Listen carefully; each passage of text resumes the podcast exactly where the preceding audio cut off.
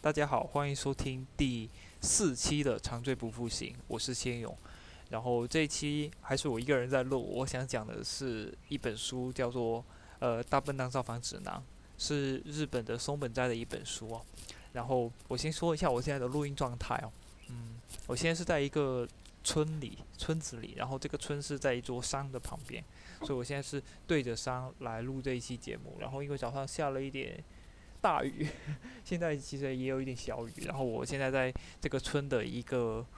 呃，一个算是比较高层吧，所以我可以看到山跟可以看到呃天空，然后现在天空已经开始有点晴下来的感觉，有有一些小蓝天露出来，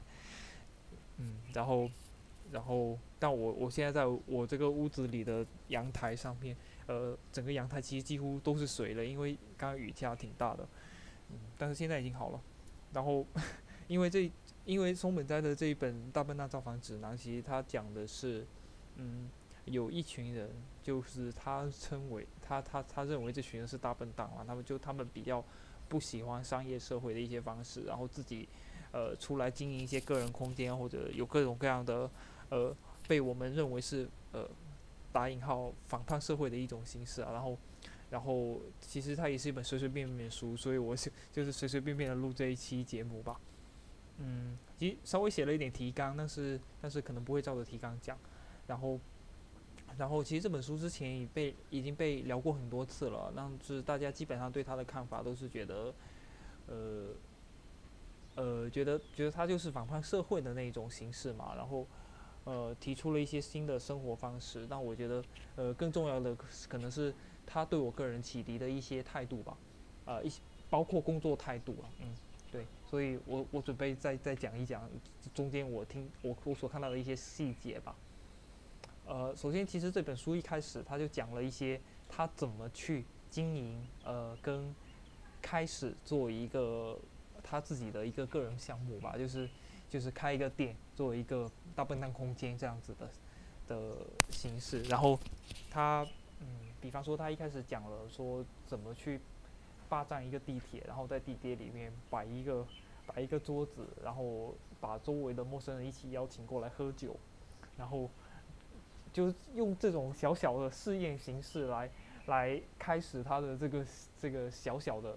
的反叛行为。嗯，我我先我先姑且说他是反叛行为哦，然后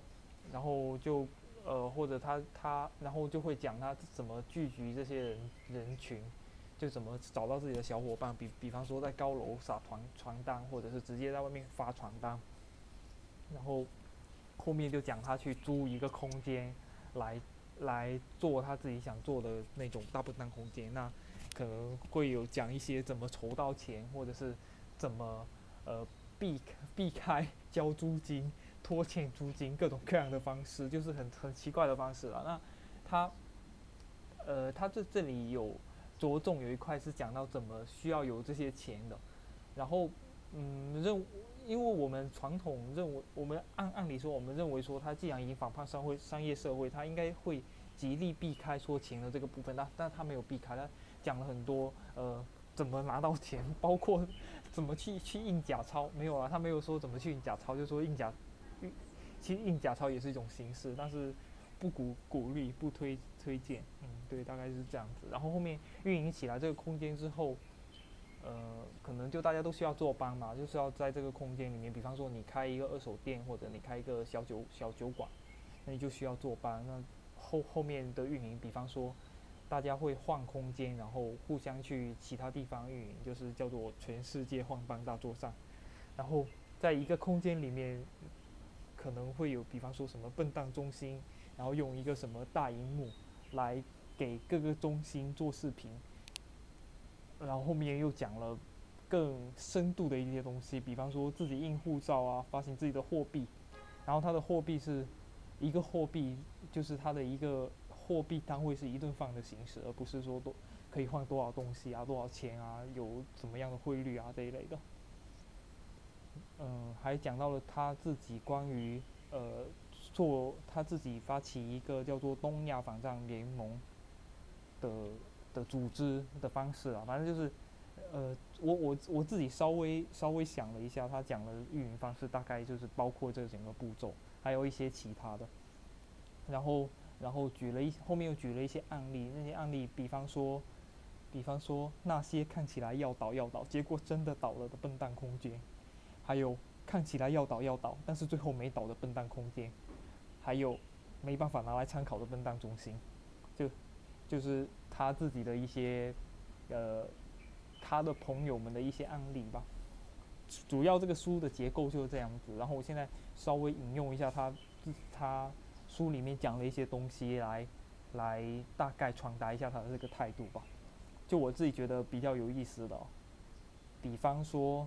我我现在会会稍会来读这个东西，那呃，然后这个这个哦，这是一个翻译本，然后是因为现在大陆还没有。就大陆还没有出版这本书，所以就是就是我我拿到的是台译本，然后然后译译者是一个叫做夏露红的一个，应该是一个小女孩，对，小女生，然后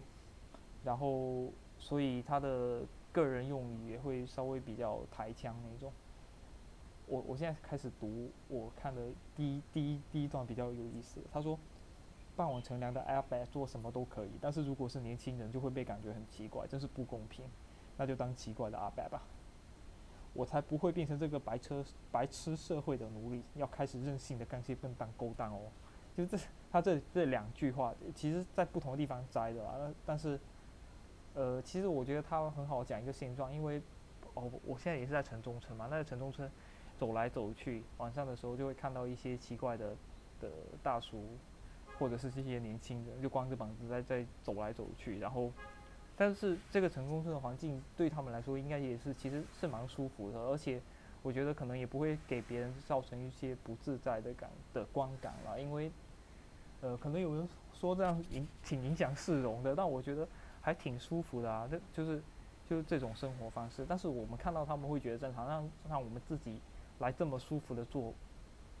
是可以接受的吗？我不知道诶，因为我自己有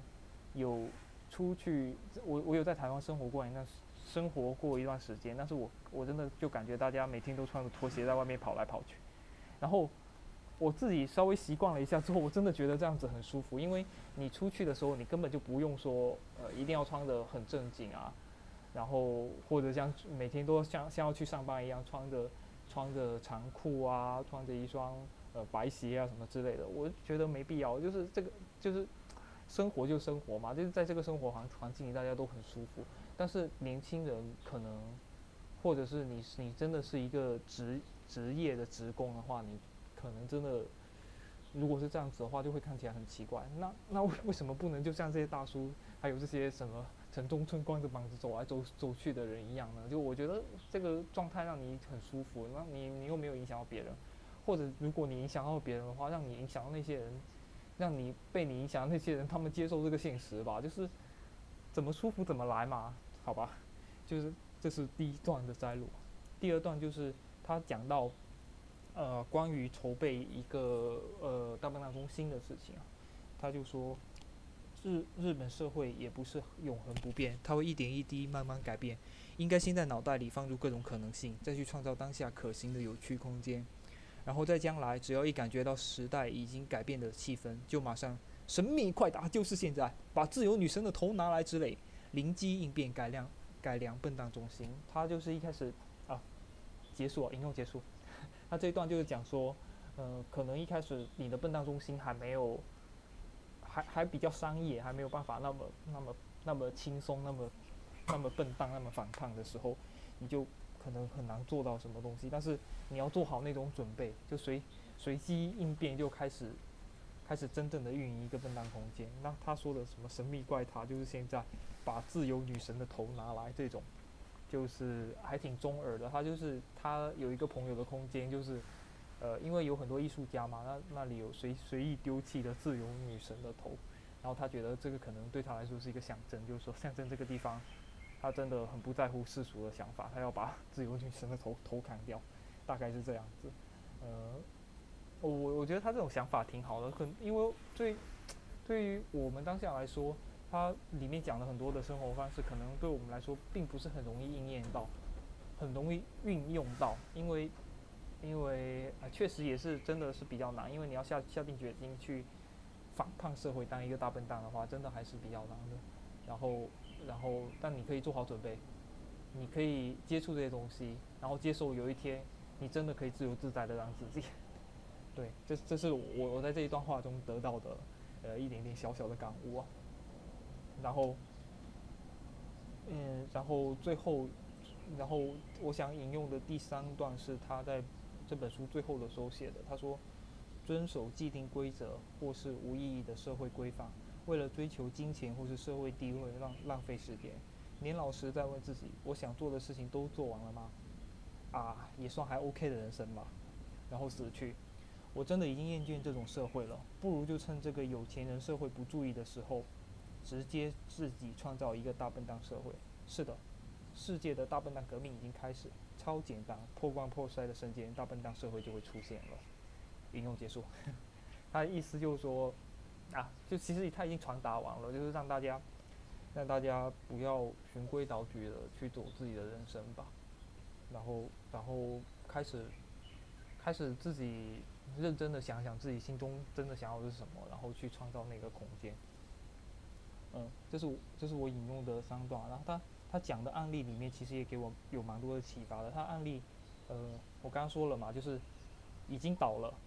然后最后还没倒的一些一些笨蛋笨蛋空间，还有还有他说的没办法拿来参考的笨蛋中心，这些是说运营的非常厉害。那这几个中心大概就讲了，比方说德国跟法国，他们就直接抢占土地，直接占了一个屋子，然后。武力霸占一个地方，然后把这个地方运用不是运转成为那他们的笨蛋中心，那这个可能确实是比较没有办法拿来参考，也比较呃实施起来比较危险嘛，比较有难度。然后然后这是他说的没办法拿来参考。那他说的倒了的那些的笨蛋中心的话，呃，其实呃从某一种角度来讲，它其实算是一个运营失败的案例，但是。他自己个人的角度其实不太一样，我我现在稍微再引用一段啊，就是说他讲到一家店的时候，他说，因为这家店人生随之狂乱起舞，变得有趣的人多到数不清，危险的家伙们也因为这里不打不相识。其实其实引用结束啊，从这种角角度讲，其实他这个店其实是成功的。对于个人来说，其实到底有没有必要说一家店就你开一个空间开一家店，然后就运营的非常成功？我觉得也不一定。那如果运营的一运运营了一年，然后这一年其实也真的是马马虎虎，运营就是运营的很艰难，但是最后你把这个店收了，然后你自己其实也没有亏多少钱，说不定你还小赚一笔，但是就这个公司 就被你们吃完了，被你们亏空了。然后就这个公司跟这个店这个组织就已经没有了。但是在你运营的这段时间里，大家其实呃友好协助，然后一起共度难关啊，最后没有渡过去。但是其实这个组织虽然破碎了，但之间留给就是在这个运营过程中留给大家的美好记忆啊，跟跟跟一些成个人的成长吧，跟个人的一些想法的改变，其实。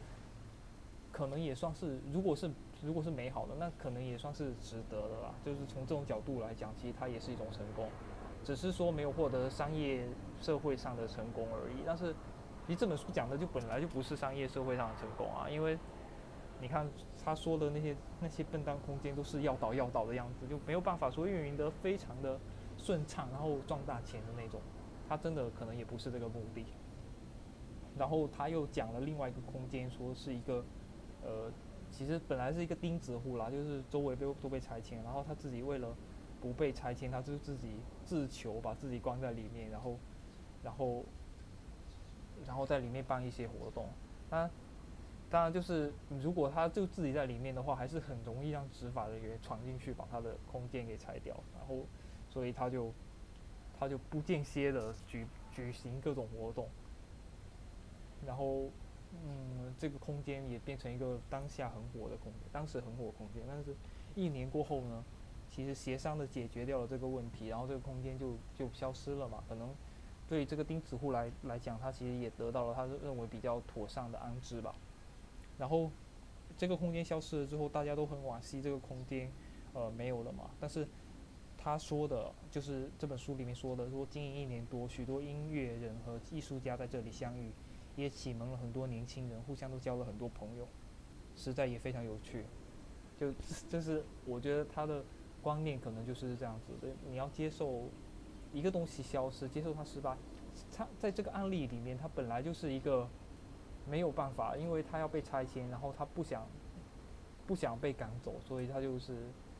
呃用了另外一种形式来做这件事情，反而创造了一个巨大的繁荣时代。那最后其实可能他自己的诉求已经达到了，就是就是他可能也没有直接被拆迁，然后获得了妥善的安置，但是大家反而惋惜说这个事情没有，就怎么说呢？它是某种程度的成功，也是某种程度的失败吧，就是，嗯，对，然后取决于当下的人，我觉得可能当下的人其实已经得到了挺多的了，就启蒙，他说的启蒙了很多年轻人，然后大家互相交了很多朋友嘛，就很有意思，所以我觉得这可能是能够帮助我们开启一个另外一个看问题的角度吧。好的，那现在进入第二段剪辑啊。就刚刚我已经讲了《大笨蛋造反指南》这本书的一些梗概，还有我自己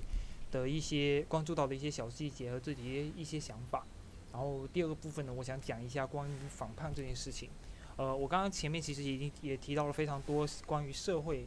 呃，反叛社会这件事情。然后，那对于松本哉自己而言，他写这本书是不是就是为了是做一件反抗的事情呢？呃，做一件造反反抗的事情呢？呃，我看到台湾的一个组织去访问松本斋的时候的一段视频，然后，呃，这个在这个视频里面，一开始其实松本斋是呃尽量用汉语在沟通，那他沟通的其实还挺吃力的，然后后面他就用日语讲了嘛，我就听不懂了，然后，然后他自己写的是呃跟就是访问的一些手记吧，然后。嗯，到了反，就是我我现在现在先做一个小小的摘录哦，就是说到了反反抗的最后，这个组织的人去问了松本在这样一个问题：如果有一天世界不再需要被对抗，笨蛋还需要存在吗？然后松本在就说：我没有想过这个问题，因为我们不是为了反对抗这个世界才做这些事情，我们想办法做自己想做的事情，不做自己不想做的，只是政府和资本主义把我们想成反抗的人。跟传统的社运不同，我们不是为了一个更美好的将来努力，而是去创造一个看得见、触碰到的生活方式。在现有的体制内，我们把这个选择做出来，让人们自己选择他们要活在怎样的世界里。然后，呃，这个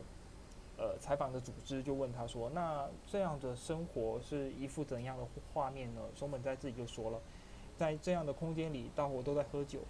欢笑声隐耳喧闹，坐倒在椅子上，知道自己喝醉了，然后就睡着了。他这是他访问的时候他自己说的一种方式。那我觉得，呃，看了这段访问之后，把我对这本书的想法，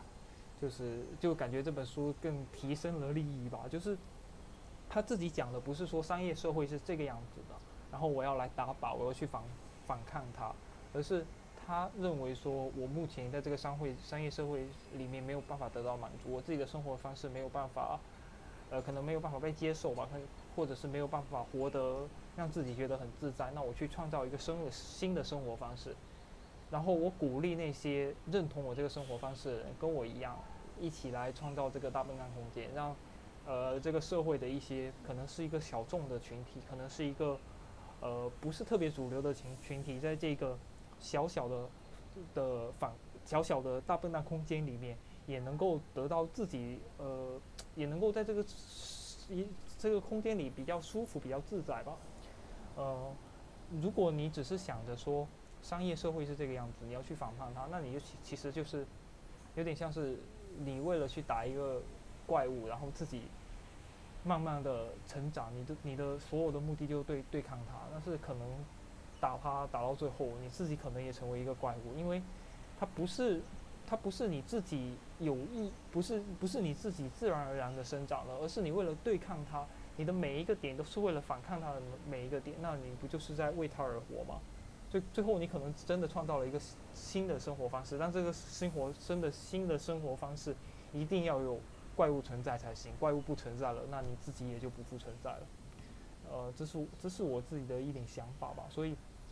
他的这个说法就嗯，就就是他自己做的这个东西其实是一个创作，而不是一个。应运而生的东西吧。然后关于到这本书里面讲了各种各样的东西之后，我提提取了三个，我觉得，呃，提取了三个三个人人物的样本吧。第一个可能就是，呃，公司的职员，然后在商业的社社会里面生活，可能过得游刃有余啊，也可能有点笨拙，但是总之就是从职场小白慢慢的成长。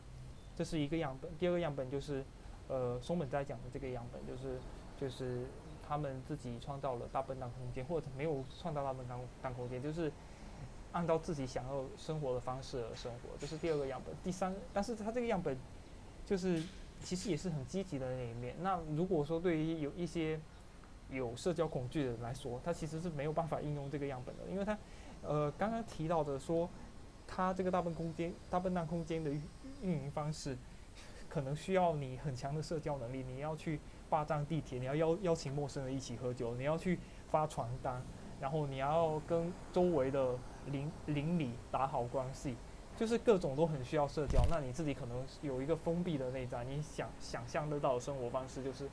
我自己闭塞的躲在呃城中村的小猪屋里面，自己默默的在这里录着自己的播客，哎，就是就。我不我不是这个样本啊，但是我我我我想我想说，就有点像这种你自己把自己封闭起来，然后自己也不算封闭起来，就是自己专注于自己的内在吧，不去管外外界的很多东西，或者是说你直接逃离到一个大山里面，然后就隐居了的这种方式，其实也是在我们看来可能也是反叛社会，但是就是跟刚刚说的这个大笨大大笨蛋的方式是两个样本。就是不同的生活态度吧，然后，然后在读这本书的时候，我自己其实是有有自己的一些其他的想法，就是关于我自己的呃职业生涯吧，职业规划路径方面。然后，其实啊，那现在进进入第三部分了，个人独白，也就是讲说，其实现在个人跟商业组织的权利实在是太悬殊了，就是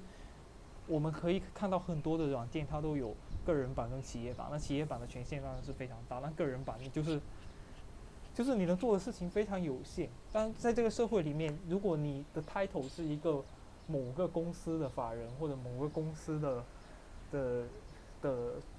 就是你是某个公司的人，那你可以以公司的角度去做很多。呃，本来以个人的角度做不到的事情，就拿打个小小的比方，你搞一个微信公众号之类的也好。如果你是企业，那你可以，你如果是企业，你有注册公司，那你可以做的东西实在是多太多了。然后其他的类似的啊，就是在各种平台管控下都是这样子的。因为，呃，如果你是企业，嗯，哎，就这个就就就不多说了。就是反正我是觉觉得企业跟个人的的。的关系实在是太悬殊了。我觉得个人而言，可以在求职跟应聘的时候，就在面试的时候，你可以感受到这种关系的悬殊。就是你是去求职了，然后他只是想找一个人来做这件事情。大部分人，大部分人的事情都可，大部分人的工作都可以被很随便的一个人取代。就是你在公司里可能就是一个螺丝钉的位置，在做着一些。呃，不起眼的小工作，然后公司如果不想要你，他可以直接把你开掉，无所谓，因为，因为可以做你这个事情的人太多了，对，大概就是这种方式，所以，所以，大部分人就是说在职场里面的人，想要做到的，无非就是拼命的提高自己的个人能力，然后让自己，呃，做各种事情的效率更高一点，流程更优化一点，或者是，呃，视野更开阔一点，以提高在。求职的时候的议价能力，所以这一部分人，呃，其实也不不只是一小部分了，就是真的是非常大部大部分的人，在在工作的时候，其实真的是不一定是想要去创造某一个东西，只是说在适应这整个商业社会。然后这个社会可能确实也是非常残酷，像公司在跟你提说让你突然开始九九六六啊，或者是什么，突然让你做一些不合理的需求的时候，你其实真的是没有什么反抗的空间，没有什么反抗的空间，你就只能说先接下手来做，然后不合适的话，你先慢慢的再找一份工作。那如果整个整整个大社会的潮流都是所有公司都有九九六，那你真的是没有反抗的空间了，你就只能再找一家福利稍微好一点的公司，艰难为生，除非你自己跳出来，跳出这个体制去做一个东西。那这就是我自己想说的吧，就是就是像五月天有一首歌叫做《人生有限公司》，那你开的这个公司就是就变成了只有你一个人，就是有点相当于在。单打独斗的感觉，要反抗这整个整个大社会的潮流，你要做自己想做的事情，其实就就非常难了嘛。那对我个人而言来说，我的环境可能有点吵。对我个人个人而言来说，就是就是我现在其实有，呃，因为我现在呃可能算年纪尚轻吧，其实我我还是有挺多选择方式，我可以自己创业，也可以在公司里面做，呃。其实，如果我自如果一个人自己去创业的话，可以创造的个人价值其实可能是更大的。或者我就做一个小生意啊，或者我就去去做一点其他的事情，就是不用在公司里面赚的这一个工资，那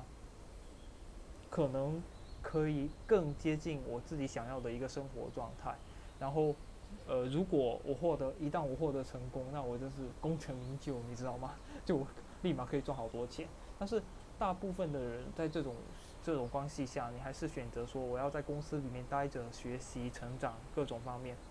其实无非就是想获得这整个社会的认可。然后，呃，不是父母辈的人经常会说一个年轻人不务正业之类嘛？他们认为的正业肯定就是在一家国企或者在一家上市公司，在一家非常稳定的企业里，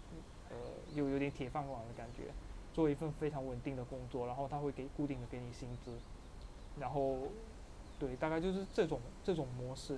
那你自己出来做，当然是其实风一方面风险很大嘛，第二方面，呃，你如果自己出来创业，可能后面没有太成功的话，你在这个社会的议价能力跟整个社会地位都可能受到打击。就是我自己可以。跳出这个体制来好好的雕琢一个产品，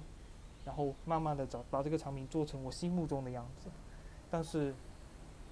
如果我成功了，当然很好。但是如果我没有成功，我还能够回到这个社会商业社会正常的运作中吗？我不知道。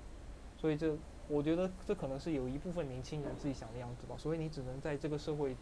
在这个商会商业社会的体制中，呃。不断的去权衡跟协调各种资源，去做稍去做稍微稍微你自己稍微认可的一些产品，然后去赚你觉得 OK 的工资，然后过你觉得又被社会认可，然后自己又不至于太委屈的生活方式这种。嗯，对，大概就大概就是这个样子吧。然后其实其实讲道理。你自己出来做，肯定是比你在公司里面做是更难的，因为你要受到很大的很多的挑战嘛，而且对你自己来说，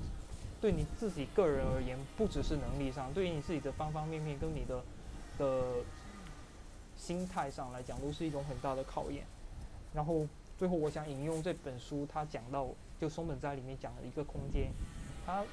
呃，应该是在讲韩国的一个空间的时候，就说这个大笨蛋空间。非常舒服，有很很多酒喝什么之类。他说这边因为太舒服了，是一个很危险的地方。